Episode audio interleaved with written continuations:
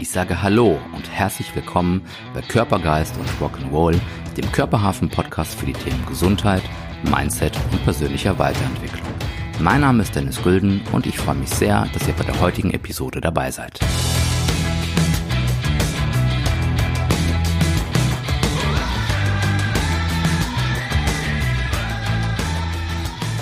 Heute bei Körpergeist und Rock'n'Roll Kollegentalk mit meinem Berufskollegen Christian Borgholder. Hallo Christian. Hi Dennis, schön, dass ich dabei sein darf. Ja, sehr gerne. Ich habe mich sehr gefreut, dass du Zeit hast und Lust hast. Ähm, geht's dir gut? Ja, mir geht's gut. Mir geht's gut. Wir treffen uns heute am, äh, am Freitag, wie kurz eben von schon äh, besprochen. Das ist der Tag für solche Dinge wie jetzt und da mhm. freue ich mir die Zeit gerne ein. Ja, das freut mich sehr. Seid ihr gut, gut ins neue Jahr gekommen?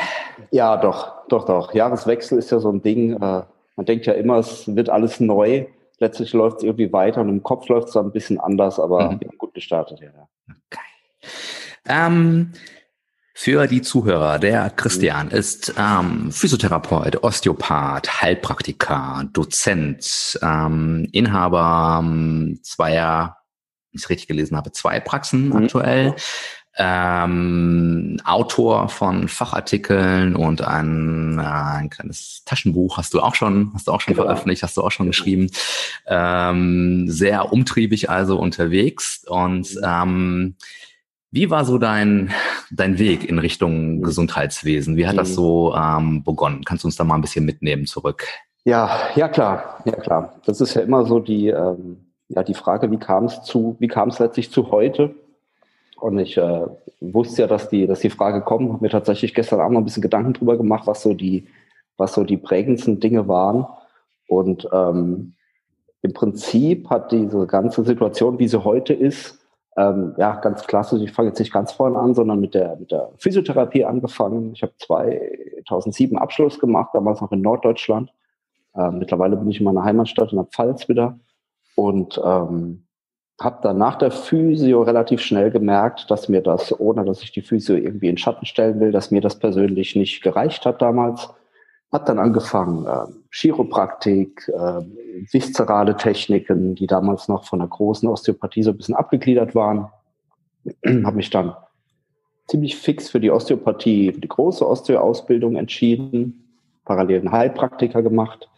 Ähm, davor schon über Umwege, das kann ich gleich nochmal darlegen, ähm, eine Dozentenstelle gestartet.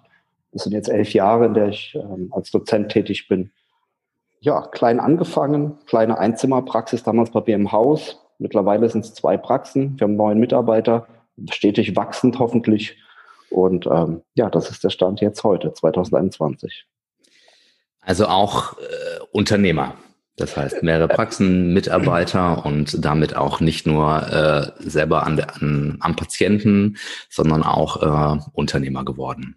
Zwangsläufig. Mhm. Zwangsläufig, mhm. aber nicht ungern. Nicht ungern. Also dieses, ähm, dieses Unternehmertum, ich, ich tue mir manchmal noch ein bisschen schwer, den Begriff zu benutzen, weil das ja eine, eine Sache ist, die man sich ähm, für meinen Geschmack nicht, nicht zwingend selber raussucht, sondern der natürliche Weg für mich ist, man wächst da rein und dann funktioniert es auch so, wie es soll.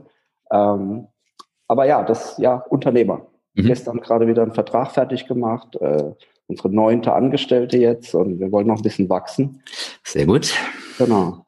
Okay. Daher zwangsläufig Unternehmer. Ähm, so nochmal einen Schritt zurück vor, vor mhm. der, vor der Physio-Ausbildung vielleicht auch war so Thema Bewegung, Gesundheit ähm, mhm. vorher schon schon irgendwie ähm, für dich präsent oder wie wie kam es zu dem Wunsch ähm, beginnend dann mit der mit der Physiotherapie? Mhm. Das hat da zwei ähm, Grundlagen im Prinzip, ja, Gesundheit und Bewegung, das sind ganz ganz gute Stichwörter. Ähm, Punkt eins, ich gehörte noch zu denen, die ähm, wie nennt man das, Wehr, Wehrpflicht hatten. Mhm. Und ich hatte die äh, Möglichkeit damals, würde ich heute immer noch so machen, zu verweigern. Ich habe dann verweigert äh, einerseits so ein bisschen aus Überzeugungsgründen und andererseits, meine Eltern wohnten direkt neben dem Krankenhaus. Also wenn der Zivildienst um 8 Uhr losging, konnte ich zu der Zeit mal locker bis 7.45 Uhr pennen und dann schnell mhm. runterrennen. Das, äh, also das typische Zivi-Dasein und von mhm. daher relativ schnell in diese Krankenhaus-Gesundheitsschiene rein. Und das hat mir, hat mir Spaß gemacht. Das ist heute immer noch schön, wenn ich in dem Haus bin, das hier bei uns in der Stadt. Und auf der anderen Seite, ähm, ich ja, bin oder war, ich weiß nicht ganz, wie ich das ausdrücken soll, Ähm, ich habe sehr lange Kampfsport gemacht, ich bin selber Kampfsporttrainer, ich habe zwei Schwarzgurte und ähm, das hat mich so meine Jugend sehr, sehr viel begleitet. Und von daher war das vielleicht ähm, ja irgendwie eine logische, aber nicht äh, forcierte Konsequenz, Gesundheit und Bewegung irgendwie zusammenzubringen. Mhm. Okay. Genau. Und dann war der erste Schritt die, die Physiotherapie. Genau, genau. Okay. Bin damals hier aus Zweibrücken weggezogen nach Schwerin, Norddeutschland, 6, 6, 680 Kilometer von hier weg, relativ mhm. spontan. Ähm, habe das nie bereut, habe heute auch immer noch ein bisschen Kontakt zu Leuten von dort oben. Und äh, mittlerweile bin ich wieder hier. Okay. Das heißt, du hast dort oben die, die Ausbildung gemacht zum, zum Physiotherapeuten? Das war auch Gen in, in Schwerin? Genau, genau.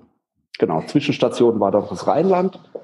Ähm, Aachen, Düren, Kölner Raum. Da habe ich auch meine Frau kennengelernt, mit der ich heute die zwei Praxen betreibe. Mhm. Und ähm, da war ich auch lange, lange Dozent und lange da. Hat meine erste Praxistätigkeit ähm, in Selbstständigkeit stattgefunden. Und ähm, seit 2015 sind wir jetzt wieder hier in, in meiner Heimatstadt.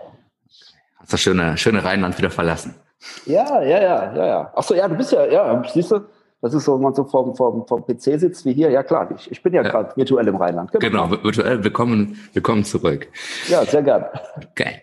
Und ähm, dann hast du schon ein bisschen angedeutet eben, dann ging es relativ schnell schon so über den über den, den Tellerrand hinausgeschaut und so ein bisschen, ja, nennen wir es mal outside the box. Das heißt, du mhm. hast dir verschiedene Sachen angeschaut und verschiedene Seminare, Weiterbildungen, Ausbildungen mhm. belegt. Mhm. Ähm, warum oder woher kommt dieser ja, Wissensdurst oder dieser Drang in Anführungszeichen nach mehr? Ist es Wissen? Ist es, ja, was war dein Antrieb? Mhm. Ist dein Antrieb? Mhm. Keine Ahnung.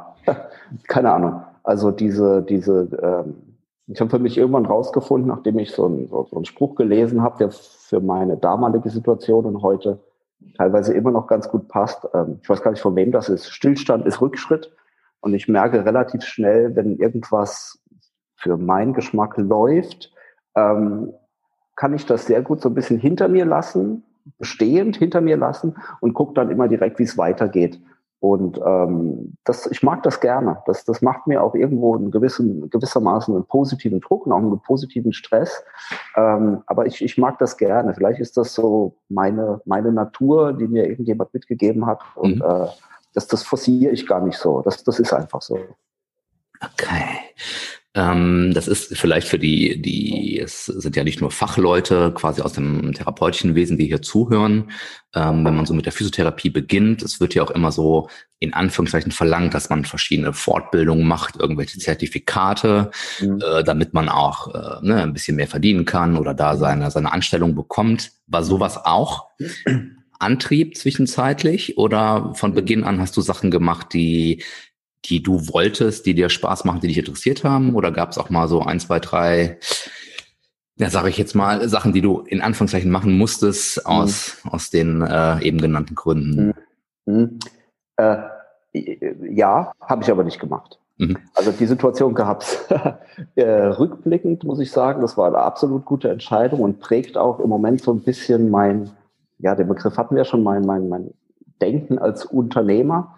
Ähm, ich würde jedem auch empfehlen, soweit ich mich aus dem Fenster rauslehnen kann, überhaupt eine Empfehlung auszusprechen, nichts zu machen, auf das du keinen Bock hast.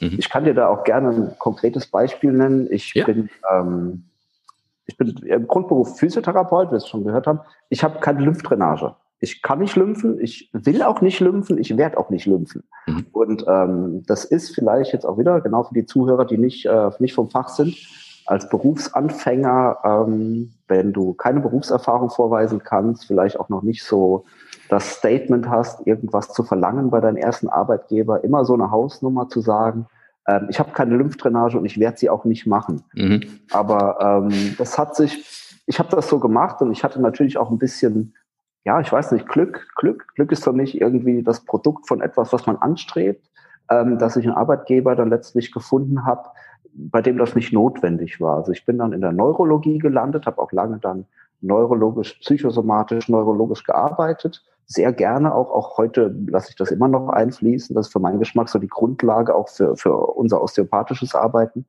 Ähm, aber ich habe nie was Großes gemacht, auf was ich nicht wirklich Bock habe. Und das mhm. ist auch so ein Ding, Ich weiß, das ist nie ganz einfach aufgrund von Rahmenbedingungen, aber das würde ich auch jedem empfehlen. Also das kann ich äh, definitiv unterschreiben. Ich habe auch keine Lymphe gemacht und äh, das, äh, ja, dann eckte man anfangs natürlich schon mal etwas an, ähm, aber ja, das tue ich heute auch noch. Das ist aber auch so mein Weg und von daher ähm, ist es, genau.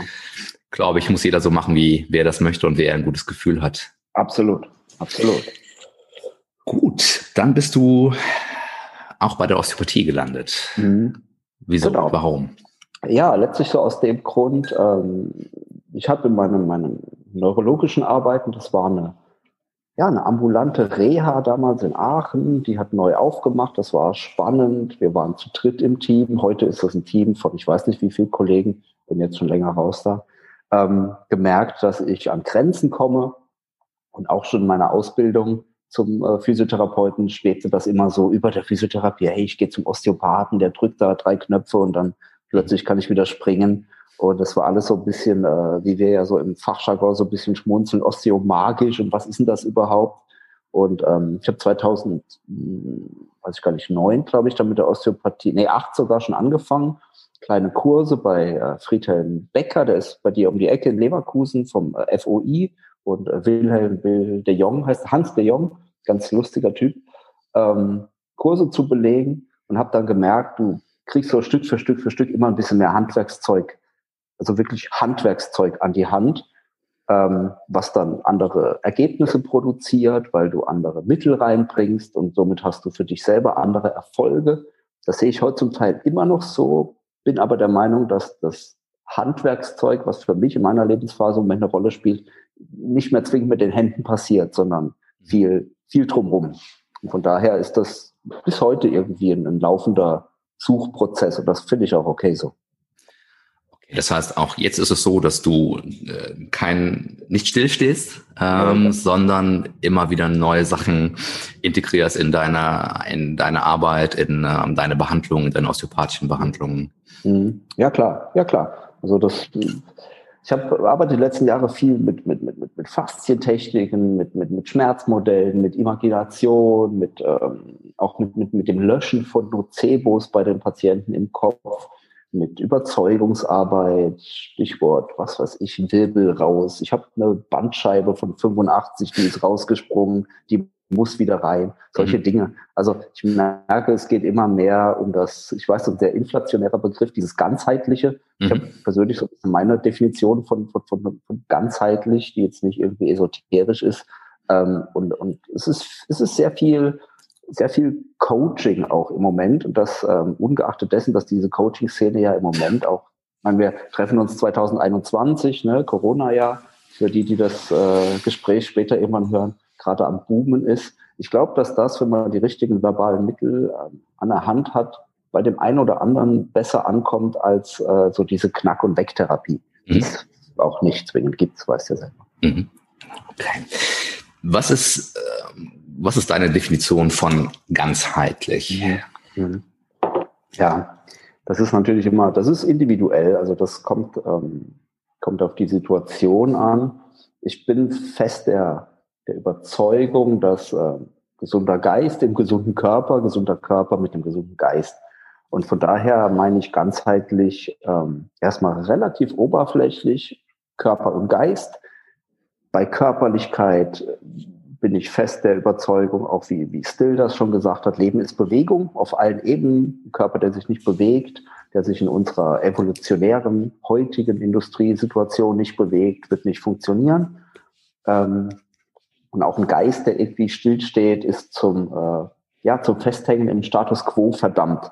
Und die Patienten, die zu dir kommen, auch die zu mir oder zu uns hier kommen, ja, die kommen ja, weil ihnen ihr Status quo irgendwie nicht passt. Also die haben Schmerzen, die wollen was ändern, egal auf welcher Ebene.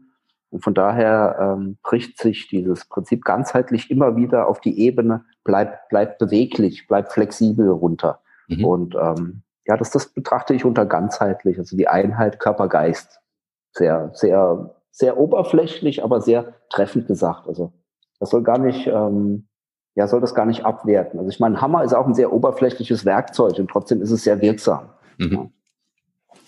Genau. Okay. Ähm, dieses gesamtheitliche Konzept, ähm, das verfolgt ja in der Praxis quasi komplett? Also das Gesamtkonzept geht in, in, in diese Richtung?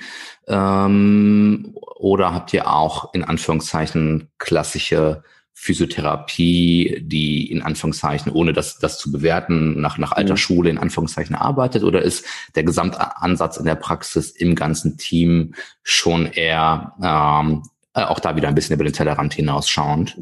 Mhm. Definitiv. Also ähm, sowohl meine Frau als auch ich, also meine Frau vielleicht kurz vorweg, die leitet hier die Physiopraxis. Wir haben zwei Standorte, die auch getrennt sind voneinander. Ich bin in der Osteopraxis zwei, drei Straßen weiter hier. Ähm, wir möchten, unsere Praxis heißt Physio-Team Burgholder, wir möchten als Team schon eine gewisse Richtung vorgeben. Und die heißt für den Patienten, ähm, wir greifen dich in deinem Ganzen ab und ähm, wir liefern dir, lieber Patient, mit den Mitteln, die uns zur Verfügung stehen, und das ist bei jedem Therapeuten bei uns anders, was auch gut so ist, äh, wir liefern dir Lebensqualität. Mhm. Also unser Ziel ist nicht, ähm, und das will ich, ich nehme jetzt mal dein Wortlaut, auch nicht runterbrechen, äh, ein Knie zu mobilisieren oder eine Schulter in ihrer Beweglichkeit zu verbessern, sondern wir möchten Lebensqualität liefern. Und das ist bei jedem irgendwo ein bisschen andere Ebene. Und ähm, unser Konzept hier umfasst natürlich ja klassische Physiotherapie, manuelle Therapie und so weiter, was wir halt alles haben. Ähm, wir haben einen Kooperationspartner für Ernährung, für Nahrungsergänzung. Wir haben äh, kleine Kooperationspartner für äh, Entspannungskurse. Wir haben Pilateskurse für dieses Body-Mind-Geschehen, was man so kennt. Und von daher hoffe ich doch mal, bieten wir jedem, ohne dass das zu inflationär wird, ähm, ja, ein Stückchen vom, vom Kuchen an, was ihm auch schmeckt dann letztlich. Mhm. Okay, das heißt, ihr seid auch gut und breit aufgestellt und könnt die, äh, die Patienten, die Klienten, wie auch immer man sie nennt, äh, sehr, sehr umfassend abholen, betreuen, wenn sie es denn wollen, sagen wir es mal so. Ja, ja, ja, klar, ja, wenn sie es wollen, aber auch definitiv in unserem äh, Kompetenzbereich. Also wir lehnen, und das klingt jetzt ein bisschen hart, aber wir lehnen auch definitiv Patienten ab, ähm, weil wir uns da nicht kompetent fühlen. Und ich bin fest der Überzeugung, dass ähm, dass man sich mit einer Abgrenzung auch das Patientenklientel ranzieht, dass man bedienen kann, das meine ich jetzt professionell bedienen kann mhm. ähm, und dass man damit in beidseitigem ähm, Interesse auch, auch wächst und besser wird. Ich habe gestern beispielsweise eine Mama abgelehnt, ähm, die mit ihrem Säugling aufgrund von irgendeiner Fußthematik zu uns kommen wollte, physiotherapeutisch. Das, das bieten wir nicht an. Wir haben eine Praxis hier in der Stadt, die macht das deutlich besser. Und ähm, eine Physiotherapie für ein Kind, das ist eine Dauerverordnung, das ist finanziell interessant, aber das ist nicht das, was wir können. Und daher ähm, beschränken wir uns auf das, was wir können. Definitiv. Das finde ich super. Das ist ja. sehr, sehr gut. Das, das versuchen wir auch. Ähm, dein Weg, kommen wir noch mal ein bisschen zurück mhm. ähm, zur, zur, zur Osteopathie. Du hast eben ähm, für die Zuhörer, die, die ihn nicht kennen, den, den Dr. Still erwähnt. Das ist der, der der Urvater, der Begründer der Osteopathie oder der es mhm. in Anführungszeichen äh, populär gemacht hat, zum ersten Mal beschrieben hat.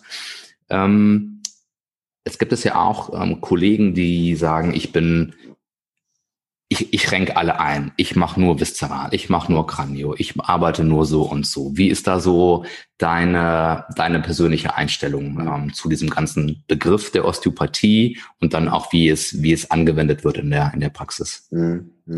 Also ähm, Magst du zu deinem Weg da ein bisschen was sagen? Ja, ja, klar, ja. Also mein, mein, mein Weg ist ähm, so ein bisschen auch auf dem Bett der, der, der physiotherapeutischen Ausbildung geprägt. Also ich habe viel, ich kenne kann ich kenne mich gut in Bewegung, aus Bewegungsmuster, ähm, auch in diesen, in diesen neurologischen Geschichten. Also die Neurologie ist so ein bisschen mein, mein, mein Steckenpferd, Schmerz, äh, Schmerzwissenschaften und so weiter. Und ähm, die Arbeit in meiner Praxis osteopathisch ist schon sehr viszeral parietal geprägt. Das sind auch die zwei Bereiche, die, die ich unterrichte. Also vielleicht bedingt sich das auch so ein bisschen gegenseitig. Klar bin ich als äh, BAO-Osteopath kranial fit. Ich kann es auch, klar, ähm, ist aber nicht zwingend immer meine Vorgehensweise. Also Kranio, auch wieder für die Zuhörer, das ist die Arbeit am Kopf und am Nervensystem, an den Gehirnstrukturen, äh, an den Gehirnflüssigkeiten. Ähm, ich kenne Kollegen, deren erster Griff in der osteopathischen Untersuchung ist immer der Kopf. Ist okay, funktioniert bei denen auch. Meiner ist es nicht. Ich versuche das über das Gespräch, über Bewegungen zu analysieren und ähm, ja, die Praxis besteht jetzt in dieser Form seit sechs Jahren. Wir sind am expandieren. Das hat sich für mich bewährt. Und äh, eine ganz spannende Entdeckung, die ich gemacht habe oder Erfahrung, ich hatte vorher eine Praxis im, äh, im Rheinland, in Düren, die hatte den Titel ähm, Praxis für angewandte Osteopathie. So ein bisschen angelehnt an das äh, Institut, an dem ich war. Und die zweite Praxis hier in Zweibrücken, wo wir jetzt sind, die hieß ursprünglich, das ist auf dem Briefkopf immer noch drauf, aber ich bewerbe das nicht mehr, Praxis für Osteopathie und Schmerztherapie, Zweibrücken, Burgholde. Mhm. Und ähm, in der Praxis für angewandte Osteopathie kamen viel mehr Patienten, die mit primär beispielsweise viszeralen Beschwerden kamen.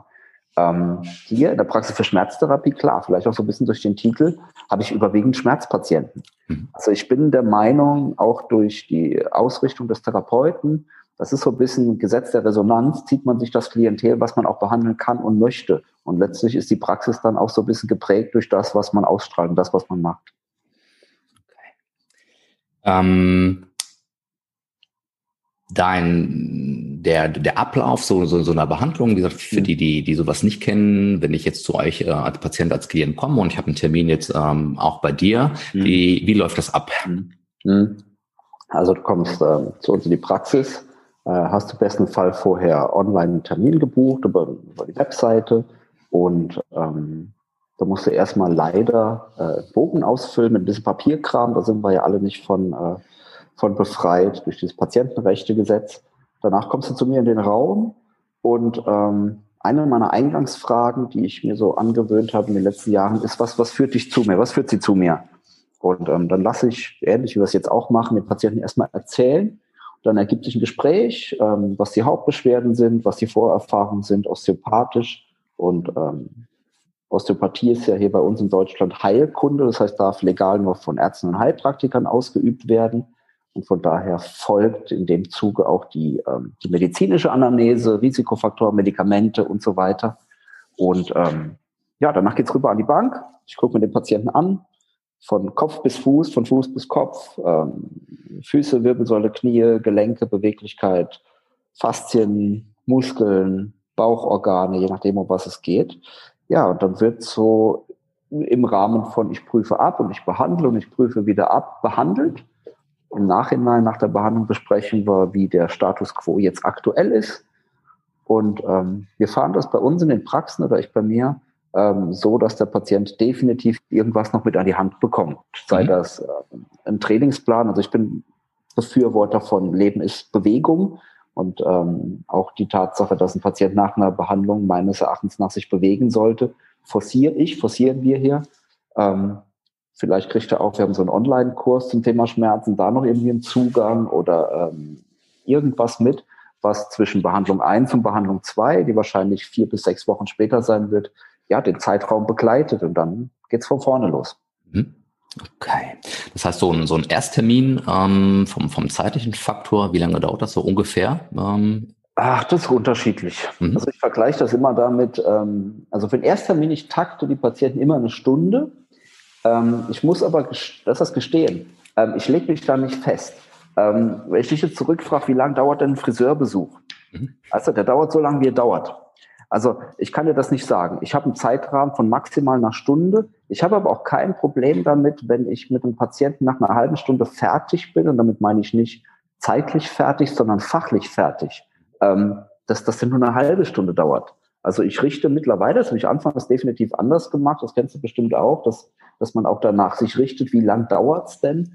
Ähm, mittlerweile mache ich das nicht mehr, sondern wenn ein Termin nach einer halben Stunde durch ist und ich sage, ich habe mein osteopathisches Können an den Patienten gebracht und alles, was ich jetzt weiter an den Patienten bringe, hat entweder keinen Mehrwert oder schadet noch. Also man kann für die Nichtfachleute einen Patienten mit osteopathischen Techniken auch so ein bisschen überpacen, überladen ähm, dann geht das für beide Parteien nach hinten los. Patient hat kein gutes Gefühl, ich habe äh, nicht, nicht, nicht authentisch gearbeitet und dann müssen wir keine Zeiten füllen. Dann, äh, wenn der Patient noch Redebedarf hat, können wir den gerne füllen. Vielleicht trinken wir auch noch einen Kaffee, ist im Moment mit den Masken ein bisschen schwierig.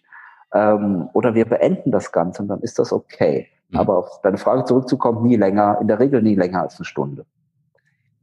Wie war das, als du das begonnen hast? Du hast gesagt, am Anfang war es, äh, ne, oder wir hatten, wir haben das auch vor einigen Jahren, habe ich das geändert, ähm, dass wir keine Zeitangaben mehr machen, sondern es dauert so lange, wie es dauert. Wir haben Exakt. ein ähnliches Prinzip, Ersttermin eine Stunde und wenn ich mhm. durch bin, bin ich durch. Da gibt's kein mhm. Shishi Shasha mehr, so wie du sagst, ne? fachlich ja. durch. Natürlich wird erklärt und geredet, aber ähm, nur um zu sagen, okay, jetzt, oder dass der Patient nachher sagt, oh, wir haben aber noch äh, viereinhalb Minuten, ähm, quasi, da müssen sie jetzt noch was machen. Deshalb mhm. haben wir das, das auch geändert. Mhm. Ähm, wie, wie war das so, als du das in der Praxis geändert hast. Mhm. Ähm, da gab es bestimmt, oder bei uns gab es zumindest Rückfragen, so nach dem Motto, oh, jetzt haben wir aber, wie gesagt, hier noch sechs Minuten oder 6,47. Ähm, wieso hör, hörst du denn jetzt auf? Ja. Ähm, ich muss ehrlich gestehen, dieser Moment jetzt gerade ist das erste Mal, dass ich das offen nach außen kommuniziere. Also ähm, ich habe das einfach stillschweigend verändert. Ähm, ich habe Patienten, die behandle ich auch eine Stunde, da haben wir auch viel Gesprächsbedarf. Ich habe viel, relativ viele Dauerpatienten, das ist auch völlig okay und das mache ich sehr gerne. Aber ähm, dieses ähm, sich festmachen an Zeiten ist im Prinzip das, zumindest für mich, was ein Teil dessen war, warum ich zum Beispiel aus der Physio damals, aus der angestellten Physio raus wollte. Ähm, dieses, dieses auf Zeit getaktet zu sein. Natürlich ist man jetzt auch ein bisschen auf Zeit getrimmt, aber halt völlig stressfrei. Und die, ähm, die Kommunikation dessen, das kommt immer mal wieder und ich kommuniziere das, ich versuche sehr offen und authentisch zu sein, so wie jetzt auch, kommuniziere ich das genauso. Ich sage, unser Ziel ist erreicht. Ich habe kein Problem, das offen zu legen. Und wenn ein Patient möchte, dass diese ja, verbleibende Zeit noch gefüllt wird, ähm, ja, dann kriegt er die gefüllt. Das ist kein Problem. Also wir haben ja als, als, als Osteopath mit einer großen Laufbahn und vielen Tools in unserem Werkzeugkoffer äh, ja viele Möglichkeiten. Dann gehen wir noch in, in einen in Trainingsraum oder sprechen noch über Ernährung, über Mikronährstoffe, was auch immer. Da findet sich Zeit aber ich, ich bleib da immer, doch immer ähm, bei meinem bei meinem Paradigma, wenn ich die Behandlung für beendet halte, dann ist sie beendet. Also mhm. ich, ich gebe das vor, wann das Ding beendet ist. Ja. Und gab es da mal einen Widerspruch in Anführungszeichen von Patienten? Gab es da mal Fälle, die jetzt aber sagen, hm, weiß ich nicht, letzte Woche irgendwie war mein Nachbar hier, der hat aber gesagt, mhm. äh, der Herr Burker, der hat eine Stunde an mir rumgeschraubt und jetzt bin ich hier mhm. nach 40 Minuten fertig. Mhm. Ähm, Gab es das mal? Gibt es mal solche Situationen? Ja, klar. Ja, klar. Das ist aber okay. Das ist, ist, ist ja auch eine legitime Nachfrage. Also ich mhm. habe damit auch kein Problem. Ich, ähm, ich habe so, so ein kleines, kleines Paradigma, was auch bei uns an der, an der Tür hängt in der Osteopraxis, glaube ich zumindest, irgendwo hängt ähm, Sei gütig, jeder trägt seine Kämpfe aus. Also ich bin mit keinem, der, der Fragen stellt, irgendwie böse oder ähm, bin da erstmal erstmal wertend. Und ähm, wenn die Frage kommt, dann habe ich da mit Sicherheit in der Situation einen Grund. Und äh, wenn das dann der Grund ist, dass der Nachbar ein völlig anderer Mensch ist, ein anderes Problem hat, und dann ergibt sich die Frage relativ schnell, warum das jetzt so ist. Mhm. Und ähm, auf die Frage dann, ja, warum ist das jetzt bei mir so und bei dem so, komme ich oft zu dem Ergebnis, dass ich zurückfrage, wie geht's Ihnen denn? Und das, ich sage das jetzt ganz sachlich, soll gar nicht doof klingeln. Wir haben bei uns in den Praxen, ich bei mir eine relativ hohe und gute, das haben ja Osteopathen fast immer, zumindest die, die sich auf dem Markt halten, ähm, Erfolgsquote. Das heißt, wenn jemand sagt, mir geht's gut, dann wäre für mich als Patient ähm, die Zeit irrelevant, wenn das Ergebnis stimmt. Mhm. Also ich hatte auch schon mal einen Patienten, der kam zu mir ähm, in die Osteopathiepraxis, ähm, ging nach, weiß ich nicht, drei Behandlungen, glaube ich, schmerzfrei raus und ähm, ich überlasse das auch immer dem Patienten, ob ein Folgetermin gemacht werden soll oder nicht. Also ich gebe das nicht vor, ich gebe nur die Empfehlung. Und ähm, er war dann so ein bisschen pikiert, dass ihn die Behandlung, die er bekommen hat, die dennoch zu seiner Schmerzfreiheit geführt hat, ihn sehr an eine physiotherapeutische Behandlung ähm, erinnert hat. Mhm. Naja, ja, mag sein. Ich bin ja auch äh, Physiotherapeut im Grundberuf und ähm, ja, das Problem wurde so behandelt, wie es behandelt worden ist. Das Ergebnis hat gestimmt und was dann letztlich zu dem Prozess geführt hat, ja, wäre mir als Patient nicht, ähm, nicht so wichtig letztlich. Und von daher ist die Arbeit eines Osteopathen mit einem gewissen Werdegang immer eine Mischung aus ganz vielem. Also das lässt sich, lässt sich bei keinem vermeiden. Mhm. Okay. Ja. Das heißt, die, die Tools, die, du in deiner, in deiner Werkzeugkiste hast, die sind mhm. natürlich gewachsen im Laufe der Zeit. Die. Einstellungen zu vielen Sachen, die Erfahrungen haben sich geändert, vermehrt. Aber du sagst auch, es ist Physiotherapie per se ist sowieso nicht schlecht. Und wenn der Klar. Patient, der gerade zu dir kommt, zwar als, als, ähm, als Osteopath, aber du benutzt jetzt Technik XY, die du in der Physiotherapie gelernt hast, dann machst du das, weil das Ziel ist, dem Patienten etwas Gutes zu tun, seine Ressourcen ähm, zu öffnen sozusagen und dann wird genau das kombiniert, was, was der Patient braucht in dem Moment. Egal ja, wie es heißt. Ja. Natürlich, natürlich. Mhm. Wir versuchen in der Osteopathie ja natürlich den Patienten immer ganzheitlich zu betrachten. Ja, es gibt aber Fälle, da ist eine Ganzheitlichkeit, ähm, wie soll ich das nennen, ein bisschen, ein, ein bisschen hintergründig. Patient knickt um und kommt äh, drei Tage später zu mir. Da bin ich der Letzte, der anfängt, äh, wenn es nicht wirklich Sinn macht, ähm, ihm an den Kopfgelenken rumzuschrauben. Also ich spreche jetzt von einem umgeknickten Fuß. Ja. So, wenn er hinterher sagt, ja, ich war bei einem Physiotherapeuten, der hat mit dem Fuß ähnlich behandelt, ja, es ist ja völlig legitim, würde er bei uns in der Physiopraxis wahrscheinlich genauso bekommen. Ähm, man kann vielleicht dann noch mit dem einen oder anderen Tool ergänzend arbeiten, aber ich, ähm, ich kann das ehrlich gesagt heute nicht mehr, nicht mehr trennen. Und auch, wie du wahrscheinlich auch und alle anderen Osteopathen, die so eine fünfjährige Ausbildung durchlaufen haben, stellen fest, dass ähm, je nach Vorbildung da plötzlich Tools und Techniken benutzt werden, die einem schon irgendwo geläufig sind. Also wir erfinden ja das Rad nicht neu. Wir legen nur die Schablone der Osteopathie drauf. Und die Schablone der Osteopathie ist in gewissen Bereichen weitgreifender als die der Physiotherapie. Dennoch haben Physiotherapeuten auch andere Techniken und Fähigkeiten, die wir in der Osteopathie eher nicht nutzen. Ähm, und von daher ist das, hat beides seine Berechtigung.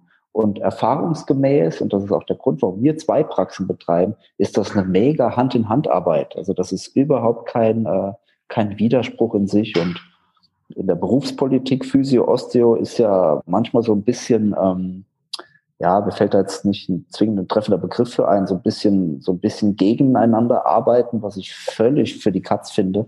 Und ähm, bei uns funktioniert das miteinander super gut. Du sagst, du gibst den, den Patienten auch noch ein bisschen was an die Hand. Das heißt, mhm. da ist das Thema Ernährung hast du an, angesprochen, ähm, das Thema Bewegung. Mhm. Das heißt, das zählt für dich auch zu diesem, sind wir wieder dabei, bei diesem ganzheitlichen Komplementärgedanken, mhm. dass der Patient auch eine Eigenverantwortung hat natürlich. Das heißt, er kommt nicht zu dir, ne, du drehst die zwei mhm. Schrauben und sagst, jetzt ist, das kann mal, das mag mal so sein, ja, aber wenn äh, Frau Meier jetzt weiterhin den ganzen Tag äh, nur Fastfood isst und äh, ohne dass man zu sagen, dass man das nie darf und sich nie bewegt und äh, noch 20 Kippen raucht, mhm. kann es halt sein, dass mhm. ihr Ursprungsproblem nicht unbedingt besser wird. Und das mhm. gehst du auch an, beziehungsweise gibst den Patienten, den Klienten das auch mit an die Hand. Ja, ja klar, hm? ja klar. Ich bin ein großer Fan von Eigenverantwortung. Also ähm, ich bin mittlerweile nicht mehr der, das ist auch, hat, war ein Prozess, ist es immer noch, ähm, der große Motivator. Also ich setze mich nicht vor, ich bin, ich sage immer praktisch, ich bin nicht der Fingerheber. Wenn ich jemanden frage, wie so seine Ernährungsgewohnheiten sind, Beispiel Ernährung jetzt, und ähm, da wird dann so ein bisschen rumgedruckst, dann sage ich, ich frage völlig wertfrei. Es interessiert mich aus, aus medizinischer, therapeutischer Sicht. Ich werde nicht anfangen zu meckern. Und ähm, jeder, jeder Mensch agiert so ein bisschen in seinen Rahmenbedingungen, hat Gründe dafür, dass er so ist, wie er ist, in einem gewissen, in einem gewissen äh, Sinn. Und ähm, wenn derjenige, diejenige, die mir gegenüber sitzt, offen ist dafür, dann bin ich der Letzte, der sagt, ähm, wir versuchen das nicht auf irgendeinem Wege.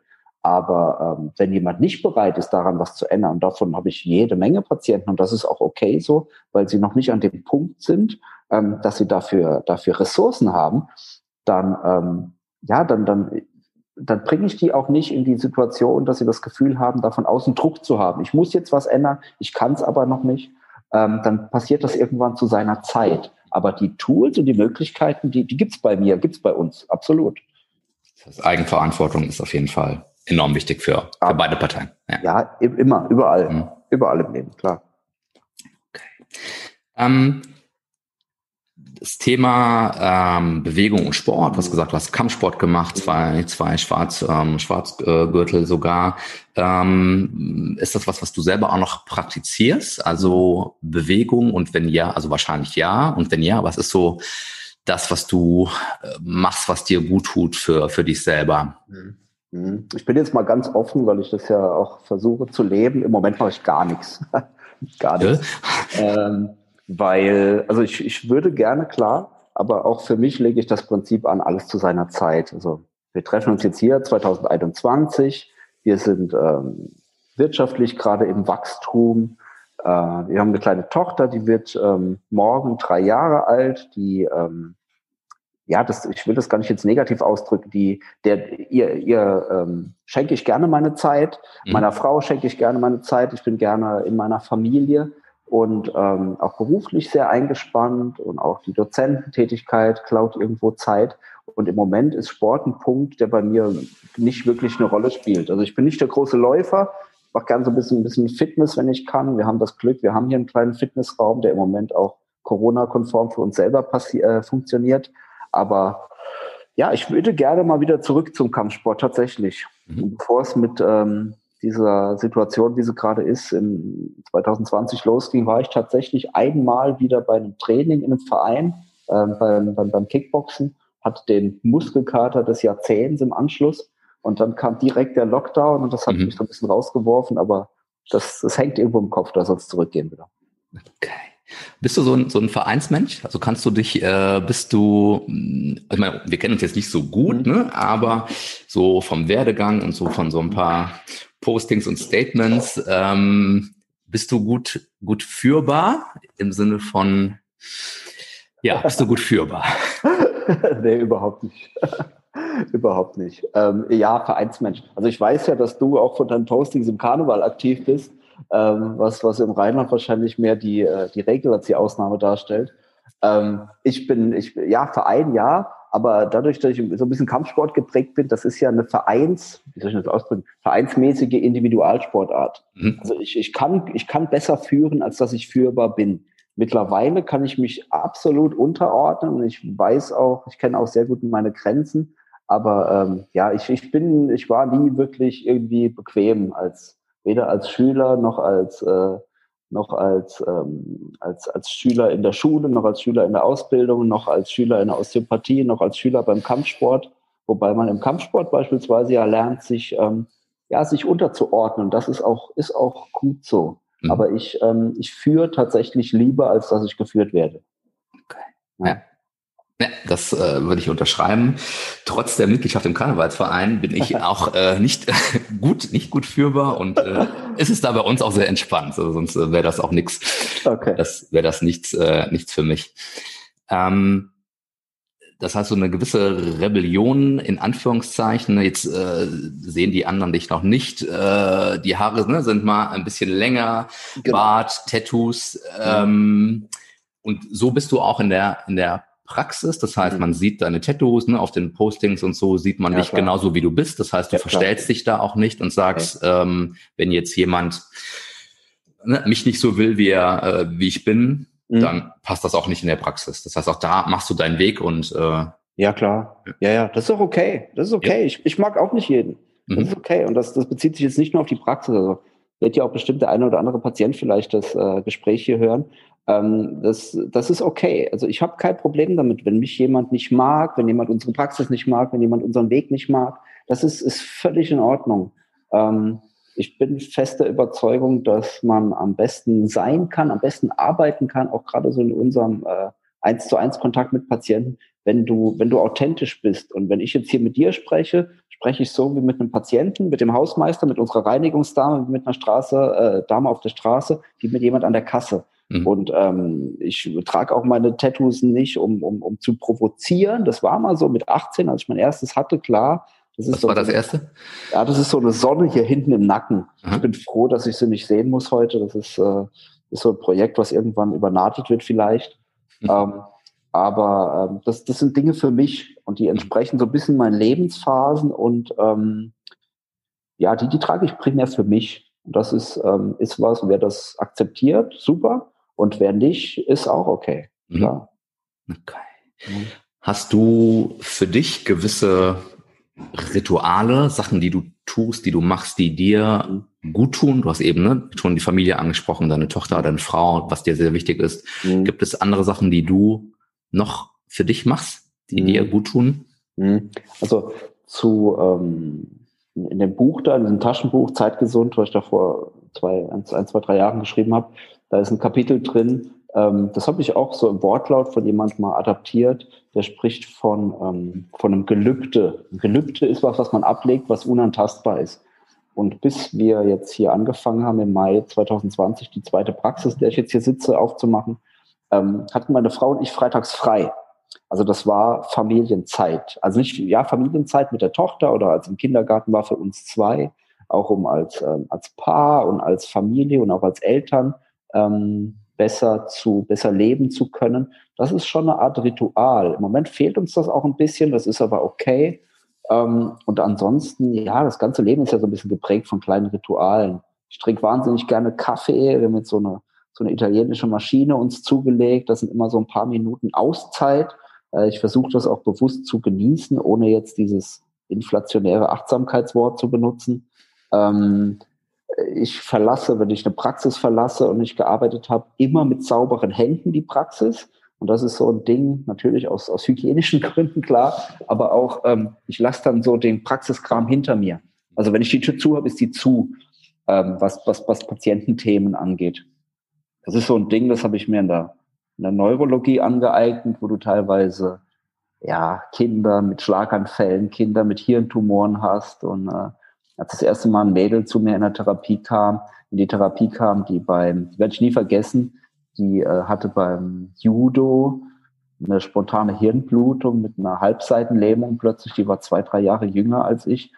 Da hat mich das ein paar Tage doch mitgenommen. Ich habe das abends im Bett verarbeitet und habe mir gesagt, das ist es, so tragisch das ist, ähm, kann nicht mein Weg sein, solche Dinge mit nach Hause zu nehmen, weil ich da als Therapeut nicht funktionieren kann und habe mir dann allen angeeignet, immer abends die Hände sauber zu machen, äh, so ein bisschen rituell zu waschen und dann auch im Haus, in der Praxis nichts mehr anzufassen und dann nach Hause zu gehen. Und das ist, das ist so drin wie Zähneputzen, das mache ich heute immer noch. Ja. Sonst irgendwas, was du für dich selber als, ja, als Ritual bezeichnen würdest oder was ist so ein, ein Ding, eine Sache, die du für dich machst, was dir gut tut? Mhm. Wenn es noch was gibt, unabhängig von mhm. Familie? Mhm. Ich mach, mach, mach nicht so viel für mich selber. Also ich ziehe auch so ein bisschen meine, ja, meine Energie aus, aus meinen Menschen drumherum, meiner Frau, Gespräche mit ihr, Dinge, über die ich, die ich, die ich nachdenke. Ich habe immer wieder mal Phasen, in denen sich kleine Rituale aufbauen, die sich dann aber nicht, nicht, nicht konsequent durchs Leben durchziehen. Also ich habe jetzt angefangen, Tagebuch zu schreiben, so klein, einmal morgens, einmal abends.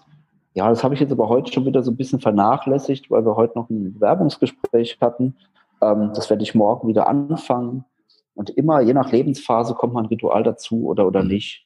Ja, Im Urlaub, wir fahren gerne nach Italien nach Urlaub. Meine Frau ist Italienerin, wir fühlen uns da sehr, sehr wohl. Es ist halt dieser klassische morgens auf der Terrasse sitzen, Kaffee trinken. Mhm. Das ist ein, ist ein Ritual, da freue ich mich jetzt schon drauf, wenn das im Sommer kommt. Mhm. Okay.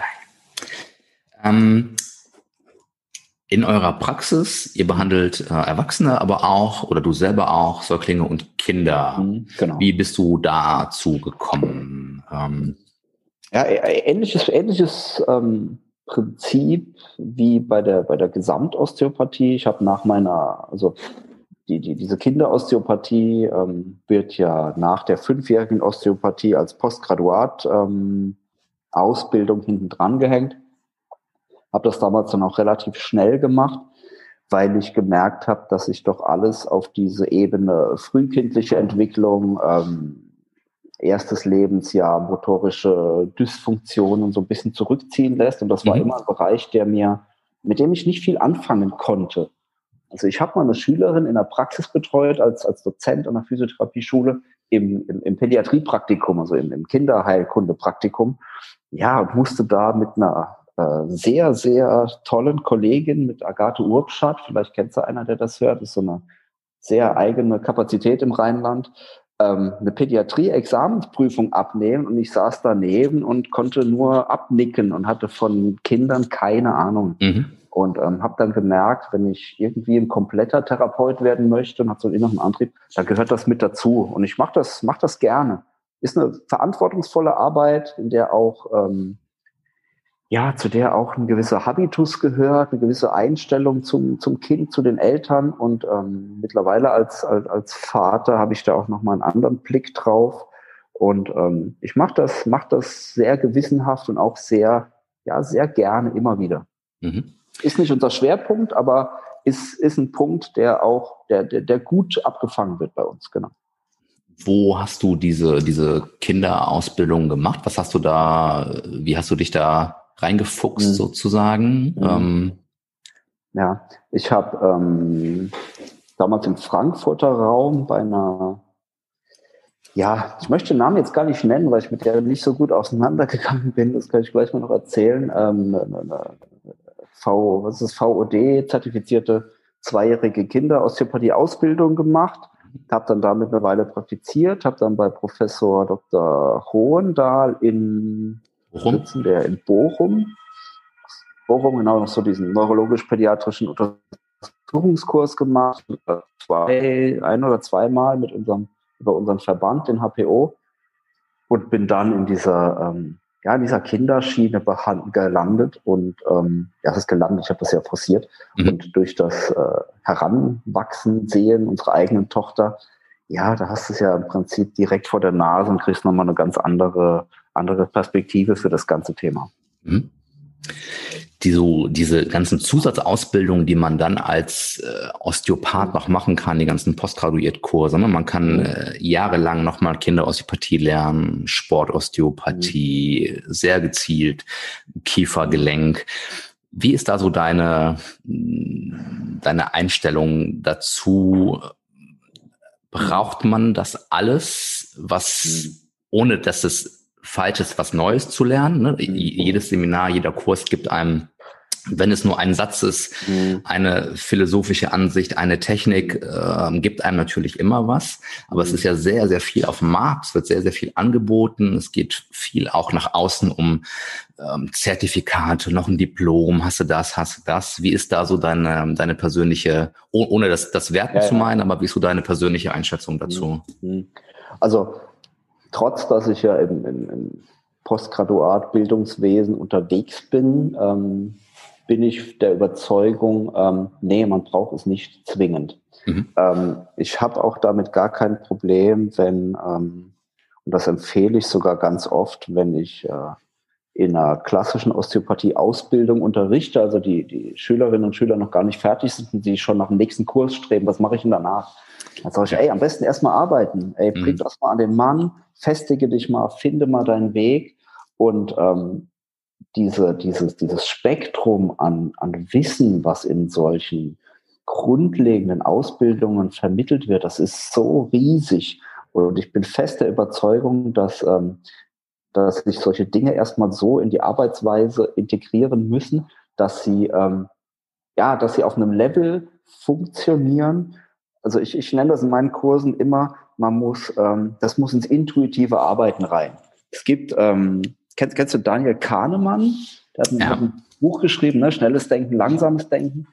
Der ähm, unterscheidet ja zwei Denksysteme ganz kurz. Das schnelle Denken, das intuitive Bauchdenken und das langsame Denken, das äh, eher großhirngesteuert ist. Ähm, und ich bin fest der Überzeugung, dass ein, also ein Osteopath oder Physiotherapeut oder jeder, der irgendwie mit, ähm, mit Menschen arbeitet, vielleicht auch in anderen Bereichen, aber jetzt erstmal auf das äh, runterzubrechen, seine ganzen Techniken, die er irgendwo oder Herangehensweisen, die er irgendwo gelernt hat, in dieses intuitive Arbeiten reinbringen muss. Und ähm, wenn mich manchmal Kollegen oder angehende Kollegen fragen, ja, du, wie, wie funktioniert denn das jetzt so oder so wie du vorhin, wie läuft denn so eine Stunde ab? Ich muss da echt überlegen. Also ich kann dir das nicht immer genau sagen weil das was ist, ähm, wie wenn du einen Koch, fra Koch fragst, du, wie, wie hat denn das Gericht jetzt funktioniert? Und am Ende sagt er dir, ja, du, ich habe es einfach gekocht. Mhm. Und ähm, von daher, ich bin der Meinung, Kurse sind cool, Kurse sind wichtig, aber ähm, sie sind nicht immer zwingend notwendig. Mhm. Und wenn du Bock hast, dich als Osteopath auf Thema Sportler oder so wie ihr mit eurer, eurer Athletenschmiede zu, ähm, zu, zu, äh, zu fokussieren, ey klar, Sportosteopathie ist, ist mega dann. Aber du brichst natürlich mit deinem deiner Fortbildung, Postgraduat, auch irgendwo eine neue Tür auf. Und wenn du in die gehen willst, super, aber wenn du die nicht zwingend gehen willst, dann ist es für meinen Geschmack nicht zwingend nötig. Mhm. Ja, das, das, das sehe ich auch so. Ich habe ja auch viel ne, Kinderhospitie gemacht, viele mhm. Ausbildungen gemacht und die auch alle gut waren. Das möchte ich auch gar nicht missen. Aber es ist ähnlich, wie du sagst, auch bei uns in den Kursen oder wenn wir unterrichten, diese dieser Wunsch nach mehr für die, ja, für die Schüler, für die Teilnehmer ist auf der einen Seite sehr bewundernswert, natürlich. Mhm. Aber man stellt auch häufig fest, dass das Wissen, was schon da sein sollte, einfach noch gar nicht angewandt wird und dass Absolut. es nicht immer darum geht, nochmal äh, ähnlich wie du sagst, ne, wir sind beide auch als, äh, als Dozenten tätig und verdienen mhm. damit auch unser Geld, mhm. ähm, wo dann viele Kollegen auch gesagt haben, ja, dann kannst du doch bei den Schülern das nicht so sagen, dass sie gar nicht doch, so viel Kurse klar. machen müssen. Doch, sage ich, genau das kann ich. Ja. Es gibt auch keine Kochrezepte bei mir, was mich auch nicht immer beliebt macht bei den mhm. Schülern, aber ähm, das finde ich eine sehr, sehr ja, lobenswerte Einstellung, beziehungsweise eine, die mir sehr, sehr entgegenkommt. Ähm, ja, absolut. Ohne, ohne alle, ne, wir machen das ja selber, ohne alle Ausbildung jetzt hier in Frage Klar. zu stellen, das auf gar keinen Fall. Aber Klar. es gibt einfach ne, viel auf dem Markt und auch viele, mhm. ja, vielleicht Sachen, ja, die man nicht unbedingt zum 20. Mal hören muss. Ja, klar, klar. Ich benutze immer den Begriff, ähm, jedes, jedes Seminar oder im größeren, jedes, jede, jede, alle Seminare, die in einem Pool irgendwo liegen, das ist eine Art Supermarkt. Weißt du, du gehst da rein in den Supermarkt, guckst dir den Kram an, am Ende entscheidest du selber, was du mit nach Hause nimmst. Auf und wenn, wenn, wenn du was im Einkaufswagen hast, okay. Und wenn nicht, ist es auch okay. Mhm. Und ähm, ich habe halt Hunger.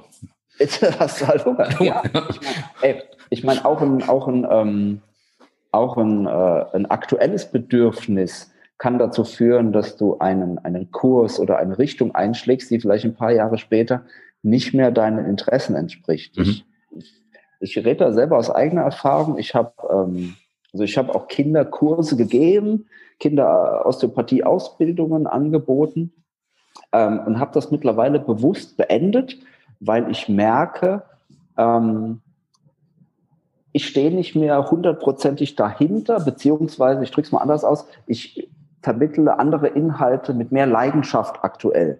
Und ähm, das war so in der Zeit Kinderplanung und äh, Geburt unserer Tochter und sowas. Da war ich Feuer und Flamme für diese Kurse. Die Flamme wurde dann ein bisschen, ein bisschen kleiner. Sie ist nicht aus, was das Unterrichten dieser Kurse angeht. Aber ich habe mich dann entschieden, das ist so ein Ding, was ich von, äh, von der äh, Vera Birkenbiel mal übernommen habe dass ich versuche, keinen Kurs mehr zu geben, bei dem ich nicht brenne. Mhm. Und ähm, das funktioniert. Das funktioniert absolut. Mhm. In dem Sinne gebe ich im Moment keine Kinderosteopathiekurse mehr, dafür vielleicht irgendwann wieder was anderes und das ist okay.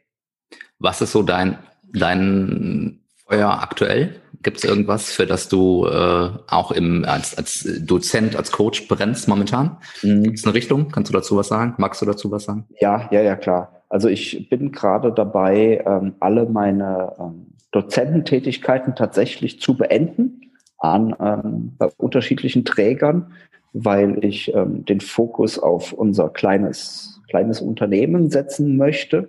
Und ich werde aber hm, vielleicht Ende diesen Jahres, also Ende 21, vielleicht 22, tatsächlich in den Bereich ähm, Gesundheitscoaching übergehen. Das heißt, weg von der Bank und auch ganz bewusst in die Richtung Führung, in Richtung Gesundheit.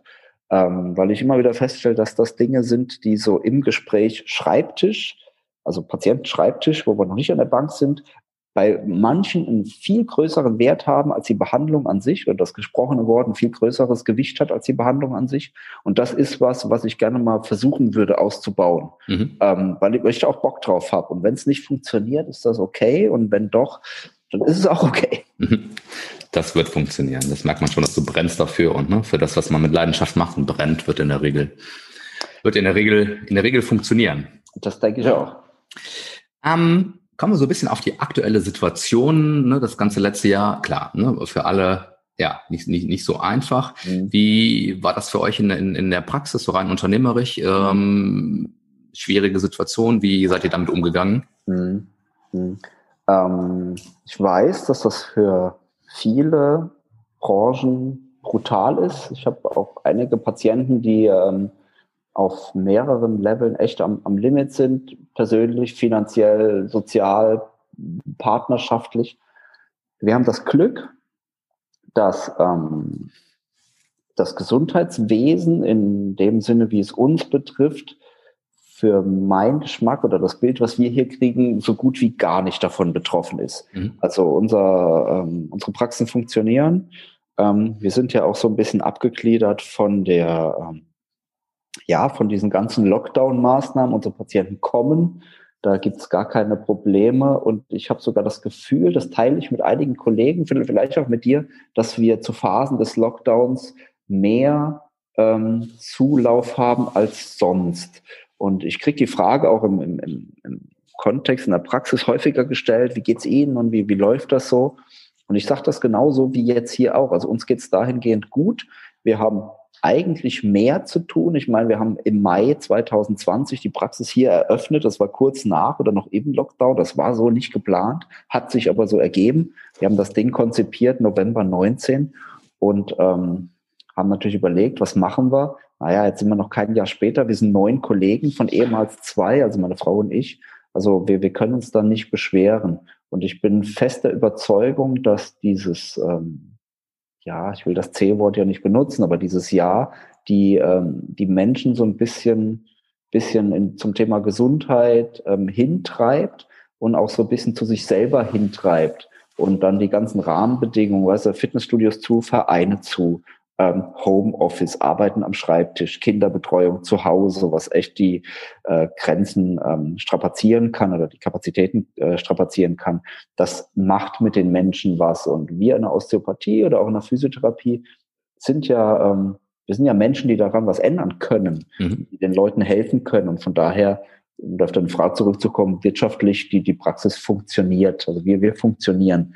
Ähm, hat ein bisschen Probleme mit Kursen. Wir bieten Kurse an, die mussten wir natürlich absagen, aber das äh, ist ein kleineres Übel, das ist okay, das nehmen wir gerne in Kauf.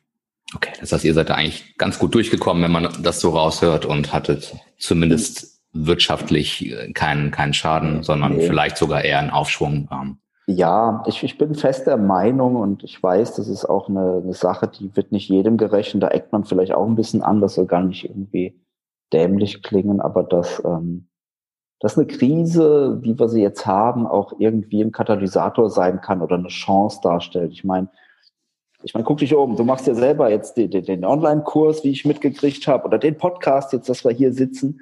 Und ich denke, dass jeder, der irgendwie unternehmerisch tätig ist, ob freiwillig oder unfreiwillig, ähm, ja, im Moment die Hände nicht in den Schoß legen darf. Und äh, man muss halt gucken, wie es weitergeht. Und während jetzt alles so schnell passiert, sich einfach hinzusetzen und zu warten, bis es vorbei ist, ist für meinen Geschmack der, der falsche Weg, auch wenn ich natürlich weiß, dass vielen da aufgrund von Rahmenbedingungen und so weiter die Hände gebunden sind, kann das auch für meinen Geschmack eine, eine Chance sein, irgendwas mhm. zu katalysieren.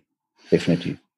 Aber du verstehst schon Menschen, die jetzt einfach auch ähm, aufgrund der ganzen wirtschaftlichen Situation, aufgrund der Psyche vielleicht, äh, Tendenzen, Depressionen Absolut. und so weiter und so fort, merken wir einfach, ne, dass, dass das zunimmt oder auch das Patientenklientel, die Beschwerdebilder sich in Anführungszeichen auch immer mehr in Richtung ähm, vegetativ in Richtung Psyche, Psychosomatik auch, auch mhm. teilweise verlagern. Wie ist das bei euch? Merkt ihr das auch? Ja, genauso, ähm, genauso. Mhm. Also ich unterscheide da jetzt, ähm, um das, um das nochmal klarzustellen, so zwei Dinge. Das eine ist diese, diese unternehmerische Seite, wenn ich damit mit Katalysator spreche. Das andere ist definitiv die, ja, die Beschwerdebilder von Patienten, klar, das, das bringt einem ans, ans Limit. Das macht äh, vegetative Erscheinungen, äh, depressive Verstimmungen. Ich meine, wir haben jetzt, haben jetzt Januar, es ist grau, es schneit, es ist trüb. Das ist was anderes als Mai 2020, in dem es super schön war für acht Wochen.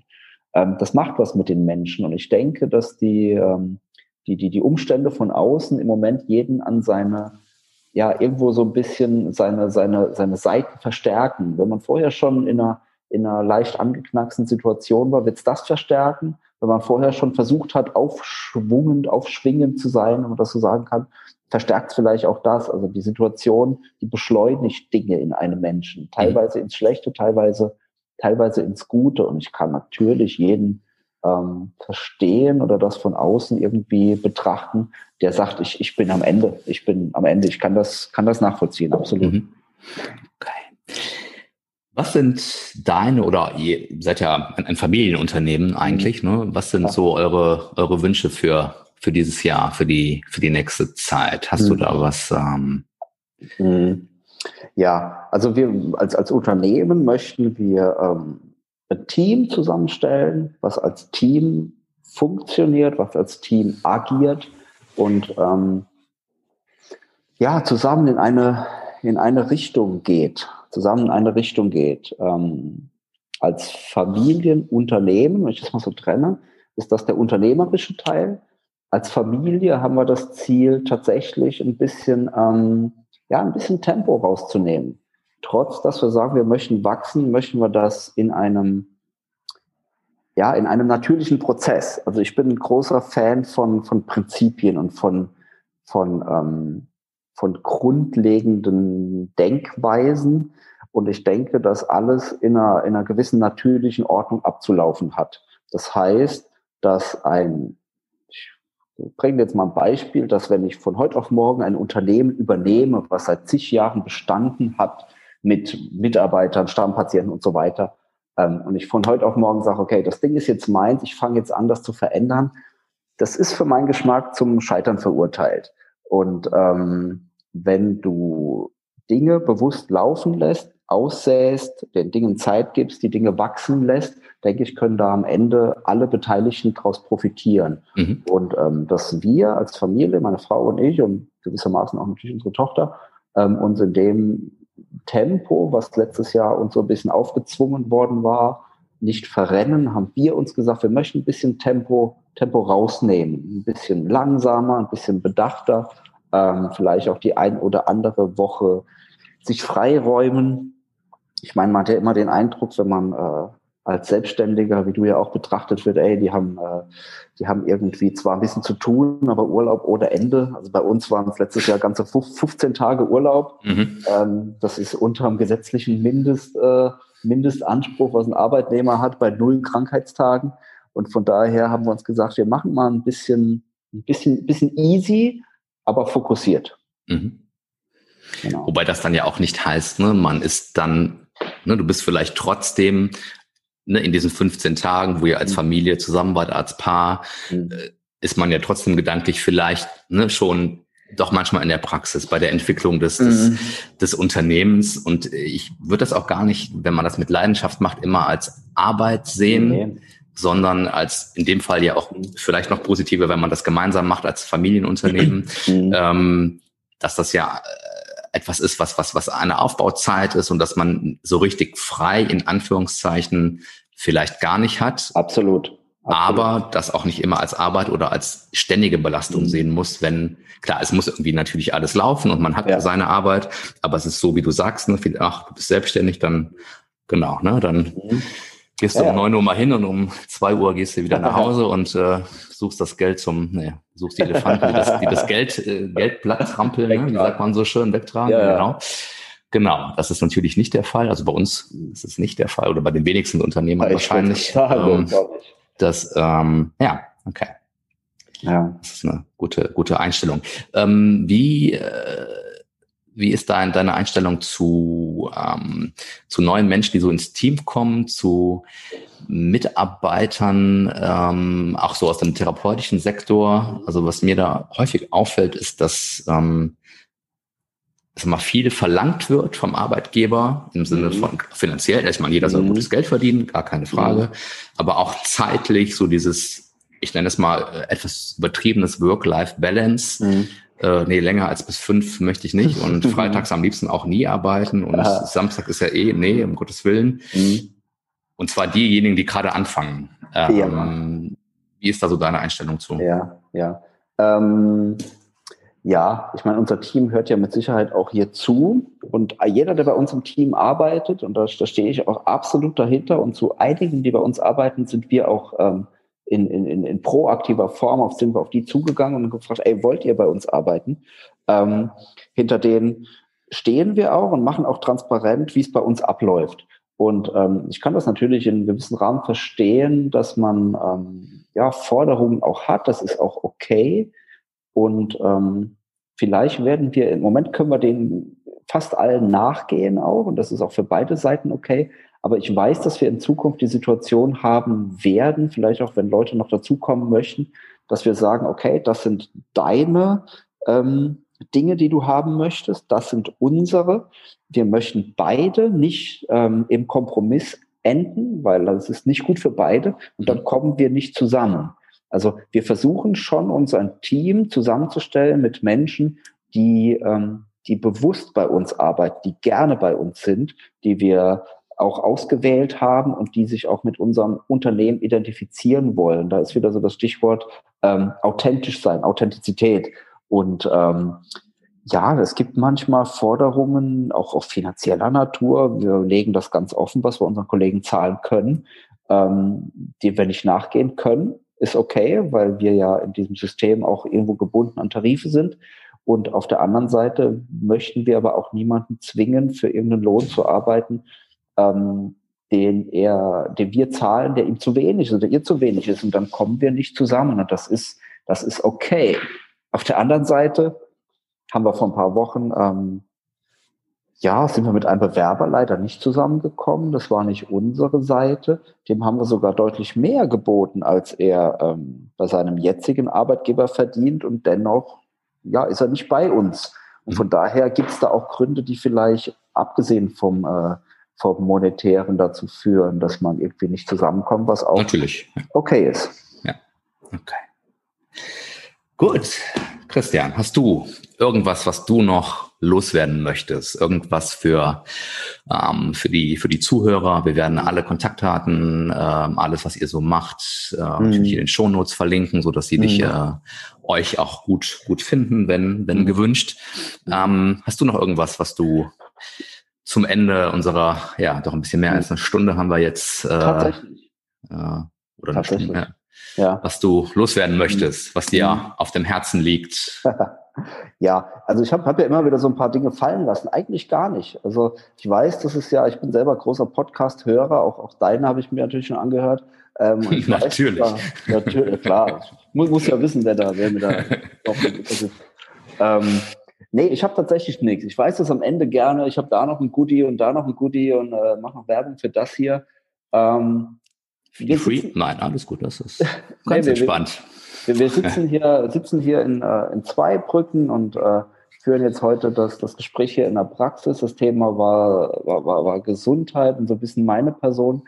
Ähm, jeder, der irgendwie denkt, er hat ja, Potenzial zur gesundheitlichen Verbesserung, ist bei uns gerne willkommen ähm, kann sich mit uns in Kontakt setzen. Wir sind präsent auf, äh, äh ja, hier vor Ort in Zweibrücken. Wir haben eine Instagram-Seite, osteo.physio.burgholder, glaube ich. Ähm, wir haben eine Facebook-Seite, auf der regelmäßig gepostet wird. Ansonsten, ähm, ja, es ist das Ganze ein Prozess und ich kann dir auch nicht sagen, ob wir uns, wenn wir uns im Jahr vielleicht nochmal treffen, alles noch genauso der Status quo ist wie heute. Das ist auch gut so. Wahrscheinlich ähm, nicht, genau, ja. Genau, wahrscheinlich nicht. Äh, und daher habe ich jetzt für den Moment tatsächlich nichts, was ich noch mitzuteilen hätte, zwangsläufig. Okay, ihr seid aber offen auch für Bewerbungen zum Beispiel, wenn es Therapeuten gibt, die sagen, ähm, wir haben Bock, uns zu verändern, wir sind in der Nähe, wir wollen mhm. genau in diesem Team mitarbeiten, dann äh, dürfen sich auf jeden Fall gerne, nachdem ihr euch bei uns beworben habt, erst dürft ihr euch natürlich dann bei dem Kollegen bewerben. Ähm, da seid ihr auf jeden Fall offen und äh, freut euch auch da äh, auf weiteres Wachstum und ja, absolut, absolut. Also das ist äh, der Gesundheitsmarkt ist ja im Moment ähm, schwer, was, was, was, was Bewerber und was Kolleginnen und Kollegen angeht. Ähm, oh, ich, ich traue mich das manchmal gar nicht zu sagen. Ey, bei uns flattern echt Initiativbewerbungen rein, ohne dass wir das teilweise forcieren. Und ich bin da sehr froh drüber und wir führen gerne mit jedem auch Gespräche. Und wenn es passt, passt und wenn nicht, nicht. Ähm, aber klar, wir sind da, sind da immer offen für. Und ich denke, wir, wir haben hier so das Prinzip, ähm, du kriegst so ein bisschen das, was du gibst. Das hat sich für uns sehr bewährt, für mich persönlich, für uns als Familie, auch als Unternehmen. Und ähm, klar, jeder, der mitarbeiten möchte und wir sagen, das passt, kann gerne herkommen. Und wenn es nicht passt, haben wir auch kein Problem zu sagen, du jetzt nicht. Vielleicht mhm. wann anders, aber im Moment vielleicht nicht. Okay. Genau. Gut, lieber Christian, dann sage ich vielen Dank für deine Zeit. Sehr gerne. Und ähm, für das, ja, doch äh, tiefliegende Gespräch, nicht nur äh, was das Fachliche angeht, sondern ja auch so ein paar persönliche Nuggets, die da, die da rauskamen. Mhm. Und ähm, wie gesagt, wenn ihr Fragen habt, äh, ihr werdet alles in den Shownotes finden. Und dann sage ich nochmal vielen Dank, wünsche euch jetzt ein, ein, schönes Wochenende, schöne Familienzeit, genießt den Schnee. Dankeschön, und ähm, dann äh, ja, hören wir uns. Gerne, gerne. Schöne Grüße nach Düsseldorf. Mach's gut. Ciao. Mach's gut. Ciao.